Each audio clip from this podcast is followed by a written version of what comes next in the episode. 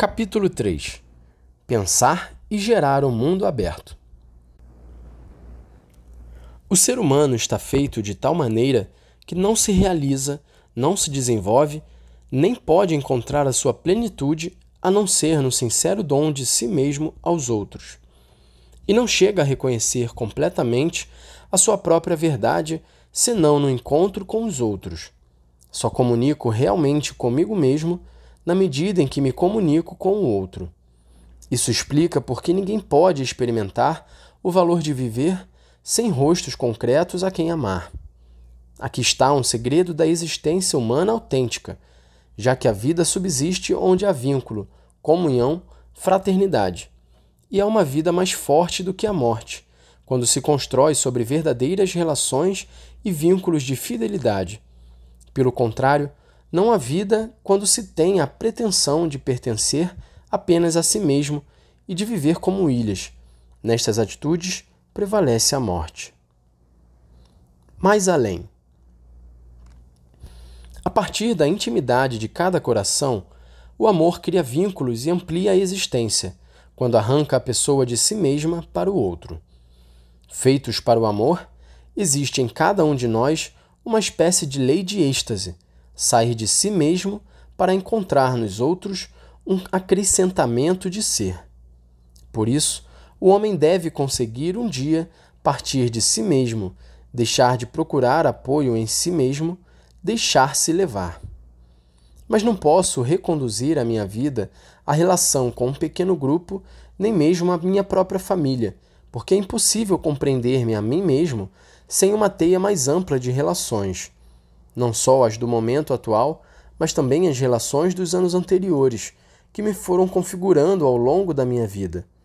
A minha relação com uma pessoa que estimo não pode ignorar que esta pessoa não vive só para a sua relação comigo, nem eu vivo apenas relacionando-me com ela.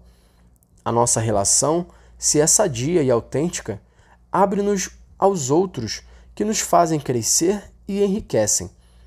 O mais nobre sentido social hoje facilmente fica anulado sob intimismos egoístas, com aparência de relações intensas. Pelo contrário, o amor autêntico, que ajuda a crescer, e as formas mais nobres de amizade habitam em corações que se deixam completar.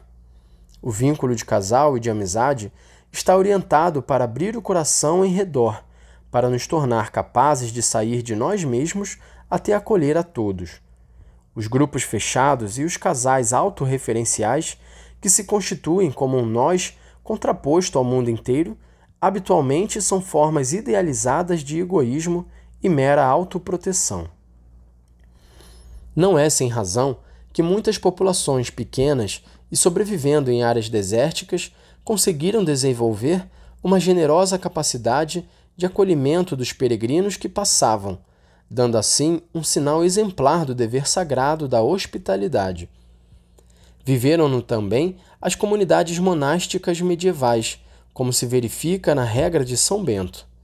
Embora pudessem perturbar a ordem e o silêncio dos mosteiros, Bento exigia que se tratasse os pobres e os peregrinos com toda a consideração e carinho possíveis. A hospitalidade é uma maneira concreta de não se privar deste desafio e deste dom que é o encontro com a humanidade mais além do próprio grupo.